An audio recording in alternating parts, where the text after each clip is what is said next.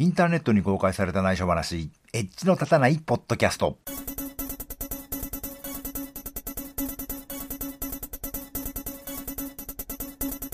どうも、長野県在住コンピューターで楽しいことがしたい人、マッチーこと町田です。このコーナーではコンピューター系の話題を中心に、最近私が気になったネット上のニュースや話題を紹介します。ではまず最初。ツイッター非ログインユーザーの対応に本腰、テッククランチジャパン、あ、高橋信夫さんのあの翻訳ですね。ご無沙汰してます。えー、ツイッターはログインしてなかったユーザーに対使いやすくするためのアップデート2件を発表した。これまで同社があまり真剣に対応してこなかったユーザーそうだということで、えー、ツイッターのログインする前のトップページの画面に、あの、ツイッター上で今、あの、話題のツイートやら、有名人のツイートやらをグリッド上にベロベロと並べるようになったということですね。これ私このニュースになる前に、あのー、うちの奥様の、あの、お父さん、前に話題でちょっと出ましたけど、70過ぎなんですけど、まあパソコン使うんで、その、うちのパソコンに Windows 10を入れに行ったんですよ。最近ね。で、その時に気がついたんですけど、その Windows 10用のユニバーサルアプリの Twitter 公式アプリを、まあ、うちの、その、岐阜は、ツイッターアカウント持ってないからいらないんですけど、まあ、スタートメニューに乗っかってたんで、試しに起動してみたら、わっと、フル HD の画面いっぱいに広がって、その、話題のね、あの、ツイートがベロベロって並んで、お、これは壮観だなと思って、で、特にツイッターアカウント持ってなくても、今ツイッター上で、つまりネット上で、まあ、あの、日本のツイッターって言ったらね、一番日本のネットで今見られてるところであるのは、まあ、ある意味事実ですから、そこで一番話題になってるものが、わーっと一覧で見れるっていうのはね、なかなかこれは面白いなと思ってたんですよ。そしたらこのニュースが出たんで、あ、やっぱそっちの方向にシフトしてるんだなと思って、えー、見てました。これ意外にね、面白いです。下手にアカウントでログインしちゃうより面白いかもしれないというところはね、人によってはあるかもしれません。えー、ツイッターの話題も一つ。さようならツイッター幹部が相次ぎ退職、えー、バズフィードの記事ですね。えー、ツイッター幹部の退職が相次いでいるエンジニアリング担当上級副社長のアレックス・ロエッター、製品担当上級副社長のケビン・ウェール、グローバルメディア担当副社長のケイティ・スタントの学士が退職する意向。この時点では意向でしたが、もうすでに退職されてます。ツイッター社の先行きは不透明だ。2015年に株価は50%以上下落し、2016年に入ってからも20%以上下落した。成長の鈍化を受けて、えー、2015年に復帰した創業者のジャック・ドーシー CEO が事業の手こ入れを始め、進めているということで、えー、ジャック・ドーシーは実は、あの、スクエアっていう会社を作って決済系のサービスなんですけど、そっちの方をやっていくつもりだったのに、ツイッターが不調になってしまったせいで、あの、引き戻されてしまったというね、あの、状態になってますけど、えー、先週も言いましたけど、ツイッターさん大変苦戦中で、このケビン・ウェールさんという人は、ツイッター辞めてどこ行くのかと思ったら、インスタグラムに引き抜かれてたというね、いうありさまなんですけど、まあそんなこんなでツイッター苦戦してる中で、このようにログインユーザーじゃない人までにも言うような情報を出して、あの、ページビューを高めようとしてるということだと思います。次。Google vs Facebook 出揃った巨人2社の決算を比較、ヒートアップするネット広告に今日時代ディジデイ日本版です。えー、Google の持ち株会社アルファベットは2016年2月1日、米国時間2015年第4四半期決算を発表。先週の Facebook に続く高決算で、アップルを抜いて時価総額世界1位に躍り出た。両社のネット広告ビジネスが順調に成長し、デジタル広告業界が二強時代に突入しつつあることを改めて印象づけているということで、えー、まあ、決算の時期なんでいろんな会社がいろいろ発表したんですけど、アップルがまず先に発表して、思ったより良くなかった。で、それは iPhone が、あの、普及しすぎちゃって、あの、台数がそんなに出なくなったよってのもあるんですが、それ以上に、あの、ティム・クックが言うには、あの、為替の問題だと。ドルが、ね、あの、外国に対して弱くなってるせいで、あの、収益の額が少なくなってんだよって言ってて、ああ、なるほどね、そういうもんかなってみんな納得した後に、Facebook と Google はその直後に発表したのがすごく良かった、業績がね。っていうことで、あれ、Apple 大丈夫？っていうのがね、ちょっと今出てる感じですね。次です。Latest Windows 10 may have a Linux subsystem hidden inside ハッカーニュースの、えー、ニュースですが、えー、これは何かと言いますと、Windows ってあの、インサイダープレビューつってあの、開発版をアップデートしてもいいよっていう設定をしてる人には次々とあの、新しいバージョンが今も配布されてるんですけど、それのビルド14251という番号、ビルド番号14251ってやつが、あの、中に Linux のサブシステムを持ってるらしいよという話です。えっと、Windows って Windows NT からなんですけど、マイクロカーネルという仕組みになってて、あのまあ、よく、いわゆる普通に使ってる Windows だけじゃなくて、全く別の OS の機能を持たせることもできるようになってて、で、最初から Windows NT が作られてる最初の設計段階から Unix サブシステムを持って、えー、たんですね。で、実際にそれはリリースされたこともあったんですけど、その後あんまりそれが普及しなくて、で、オープンソース界隈からシグインとか MSIS とか、あの別のアプローチで Unix もどきの環境を Windows 上で作れるようになったんで、まあそっちに任しときゃいいだろうということで、マイクロソフトさんも Unix サブシステムはもう作んなくなっちゃったんですね。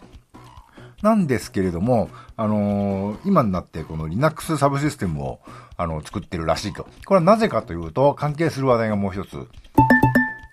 モバイルを諦めたマイクロソフト iOS 開発者を求めるリードライトジャパン。えー、モバイル開発者たちが慣れないプラットフォームで新たにコードを書くことなく、すでにあるコードを Windows 10プラットフォームで動作させることができるソリューションを作ろうと、マイクロソフトは必死に取り込んでいる、取り組んでいるということで、えっ、ー、と、これ、マイクロソフトのデベロッパー用のカンファレンスとかでも何回か言ってましたけど、あのー、いわゆる iOS とか Android とか用に作ったアプリを、そのままなのか、それともある程度手を入れればなのか、Windows 上でも動かせるようにするつもりがあるよという話題がありました。これはあの、いわゆる Windows フォンね、あの、スマートフォン用も Windows が動くんですけど、その Windows フォンのアプリはユニバーサルアプリ、さっきもちょっと話題出ましたけど、というもので、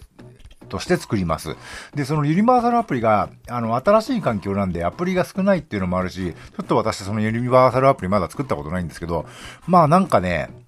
使ってて使いづらいですね。あの、使い勝手が悪いな、まだまだ悪いなってのと、で、いろいろ評価を見ると、あの、有名アプリはね、もうすでに、あの、そこに移植されてるんですけど、それはどうもね、安定が悪かったり、ちゃんと動かなかったりまだしてるようでして、まあ、新しい環境なんでね、まだこれから熟成していく必要があるんだろうなってことなんですけど、もうある程度 iOS とかね、Android とかが先行してる状態で、これから熟成させるのも、まあ、厳しかろうなっていうのもある、あるのと、まあ、それぐらいだったらその辺を簡単に動かせるようにしちゃった方がいいんじゃないかっていう、まあ、2本立てで動いてると思うんですね。で、この Windows 10に Linux サブシステムが入ったということは、あの、ご存知のように Android って、あの、Linux カーネルの上にいろんなものを乗っかって Android という OS になってますし、iOS の方も、これもマイクロカーネルなんですけど、Mac っていうカーネルの上に BSD っていうね、Linux とは別の系統の Unix サブシステムが載ってて、その上に Apple が作ったいろんなものが乗っかって iOS になってるんで、その基盤としてね、いわゆる Linux を、え乗っけた Windows 10の中に突っ込んだんじゃないかなということのようです。これちょっと興味深いですね。次です。えー、今月下旬にも Google Play Music でポッドキャストが配信されるとの噂、ジャグリー .cn というサイトで出てました。えーと、Google Play であの、ポッドキャストやるつもりらしいよってこの番組の前にも言いましたけど、それがいよいよ今月中にも、えー、始まるんじゃないかという記事なんですが、えー、これはあくまでアメリカとカナダの話ですね。あの、実はあの番組、私もこれ、この番組配信してますけど、配信者用に、あのー、Google プレイに番組登録するページがあるんですけど、そこにアクセスすると、まだ日本、あのー、アメリカとカナダだけだよーんつってね、あのー、登録できないんですよ。でね、なぜかというと、Google プレイミュージックって、あの、もちろん自分でアップロードしたやつとか、iTunes と同期したやつは、まあ、無料で使えてるんですけど、あの、そうじゃなくて、実際に売ってる方、あの、ダウンロードしたり、ストリーミングで聞く方は、もちろんお金払わないと日本では聞けないんですけど、アメリカでは広告モデルがあって、あの、まあ、iTunes もそうですけどね、間に広告が挟まるけど、無料で聞けるよっていうモデルもあるわけですね。で、そのモデル、その無料モデルの方に、ポッドキャストの機能が追加されたようなんですね。だから、あの、アメリカとカナダはいいけど、それ以外の無料モデルを提供してない国では対応できないというのがね、今の状況のようで、もう Google さんはね、ほんとコンシューマー向けの機能のセンスが悪いというかね、いうところがあって、えー、頑張って、なんとかしてよとか思うんですけどね。でも、そういう意味でもう一つ、新 Apple TV、ポッドキャストアプリを追加。tvOS9.1.1 アップデートがリリース、CNET Japan の記事ですけど、あのー、いわゆる Apple TV の第4世代は、あの、これ1月26日の記事ですけど、今年になるまで、あの、もうね、去年リリースされてだいぶ経ってますけど、ポッドキャストに対応してなかったというね、おい、大丈夫かっていうね あの、Apple TV の結構、あの、ポイント機能の一つだったと思うんですけどね、対応してなかったという、あの、データラグですけどね。まあ、やっと対応したようでよかったです。えー、次、えー、これ個人ブログなんですけど、IT 技術者に夫を持つ妻が普通だと思ってたら実は違っていたこと、我が家の場合、えー、カオリングの、カオリンゴの育児時々猫というところ、サイトです。これよくある、あの、IT 技術者あるあるなんですけど、IT 技術者でない、あのー、奥様が、IT 技術者の夫の意外なところ、普通だと思ったら実は違ってたことみたいのをね、いくつか書いてらっしゃる5項目ありますね。並べてらして、まあ、いわゆるあるある記事なんですけど、あの、ちょっとね、あの、今までと違う視点で面白いなと思ったところがあって、ちょっといくつか紹介しちゃいますけど、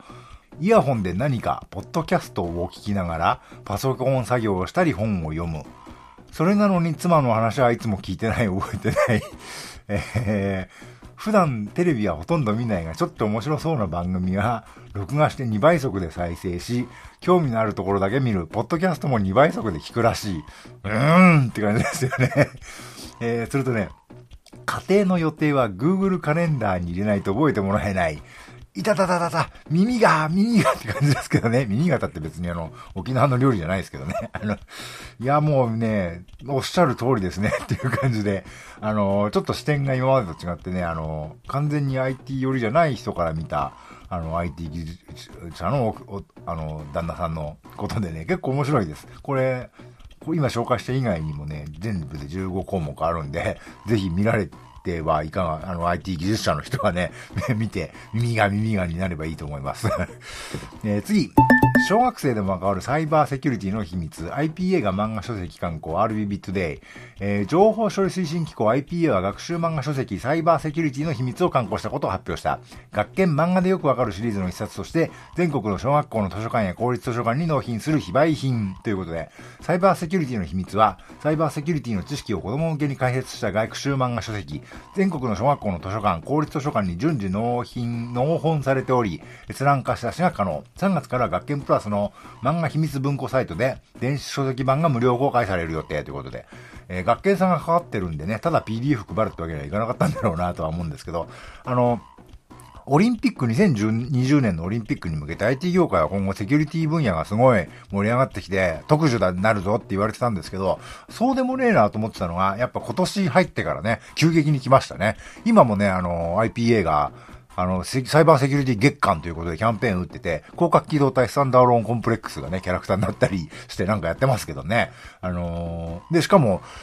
セキュリティ関係の IPA のその情報技術者試験で新しい資格が、あの、この春の試験からできましたし、さらにまた、あの IPA のもっと上の方からのね、あの、新しいそのセキュリティの資格国家資格作るぞとか言ってて、いくつ資格できんだよみたいな状態で、もうセキュリティバブルになりつつありますね。これも、この前ちょこっと言いましたけど、2010年代の後半から、あの、2020年に向けて起きている動きの一つだろうと思います。えー、セキュリティはちょっとホットな題なんでね、僕もちょっとすごいやっていきたいなと思ってます。というわけで、えっ、ー、と、ニュースコーナーでした。思ったよりここのコーナーか、あの 紹介できないんで時間ばかりが過ぎていく感じなんですけど、えー、今日紹介した話題は、えー、それぞれのリンクをこの番組の配信サイトのところで、えー、リンクしてますんで、アクセスしていただければそこから辿ることができますし、アンドロイドのアプリは私わかんないんですけど、iOS のポッドキャスト系アプリは、あの、画面をタップ、あの、聞いていただいている時にタップしたりすると、あの、同じ内容の文字がベロベロって画面に出てきますんで、そこから、えっと、リンクをタップして各記事をご覧になることができると思います。あと、この辺の普段から私が気になったネット上のニュースは、あの、フリップボードというサイトというかサービスに、エッジのわかるポッドキャストネタ帳というマガジンを作ったって、そこにどんどんどんどん貯めてるんで、あ、そこの絵のリンクも貼っておきますんで、それ見ていただくと、あ、この人次、あの、これいうのを話題にしてるんだなっていうのを先に見れるというね、ことをやってみています。えっ、と、フリップボードってあの iPad が出て始めた時に、あの、話題になった、あの、ね、かっこいい画面で、あの、ニュースが見れるってやつですけど、あれね、意外に僕は未だに重宝して使ってましてね、あの、別に全然何の関係もの、メリットも紹介したところでメリット持ち上げたってメリットないんですけど、あの、僕は気に入ってるんで、あの、この番組でもそういう風に使っていこうと思ってますよ、ということで、えー、では今回はここまでと、ちょっと長くなりましたね。ここまでとしたいと思います。ではまた。